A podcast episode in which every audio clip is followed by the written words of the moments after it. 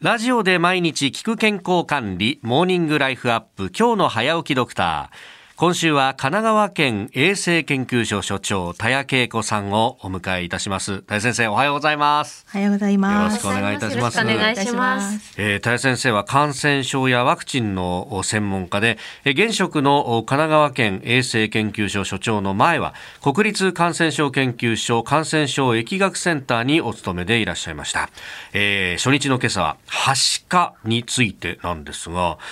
どういう感染症だ何でしょうか？はい。はしかはとても感染力が強い病気で、あの原因はまあ、新ウイルスっていうウイルスなんですけれども、はい、この中でも最も感染力が強い部類に入ります。体育館とか行動のような広い部屋であってもあの発症している方と同じ部屋にいるだけでうつってしまうっていう空気感染することがある病気なんですね。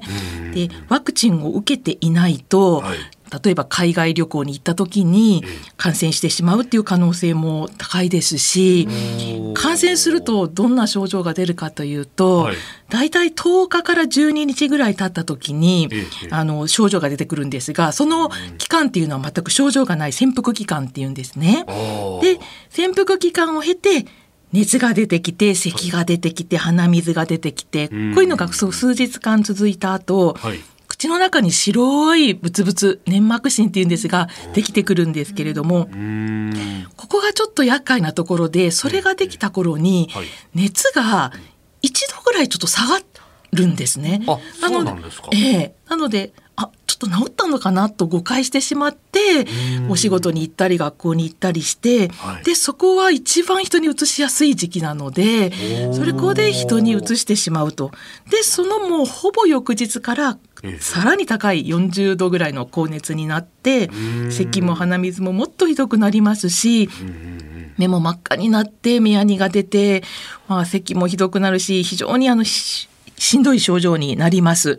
でそうすると体中に赤い発疹が出てきて、まあもう一日に全身に広がっていくんですね。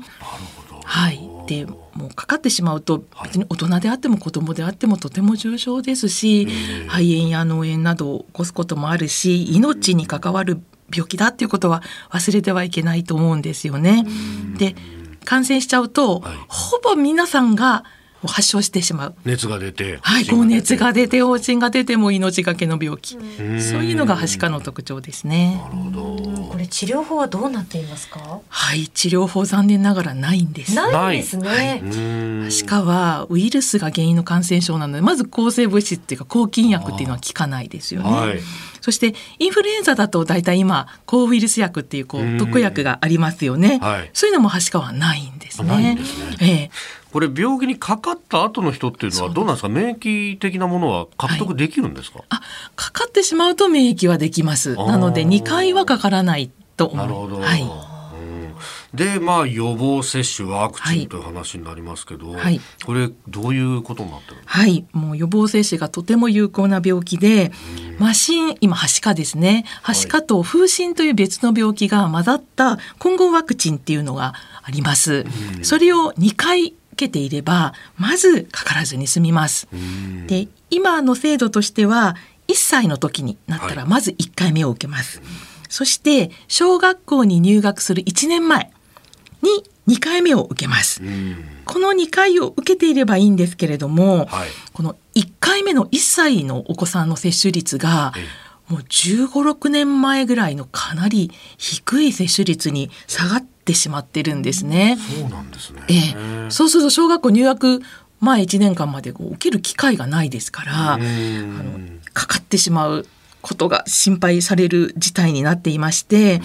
で大人の方もなんかワクチン受けたかどうか覚えてないという方多いんですけれども、はい、記録が母子健康手帳とかに残っていますので、はい、記録がない時は受けてないと思った方がいいかなと思います。なので、うん、記憶ではなくて記録ひらがな一文字大違いです。記憶より記録です。神奈川県衛生研究所所長田谷恵子さんでした。先生、明日もよろしくお願いします。よろしくお願いいたします。ありがとうございました。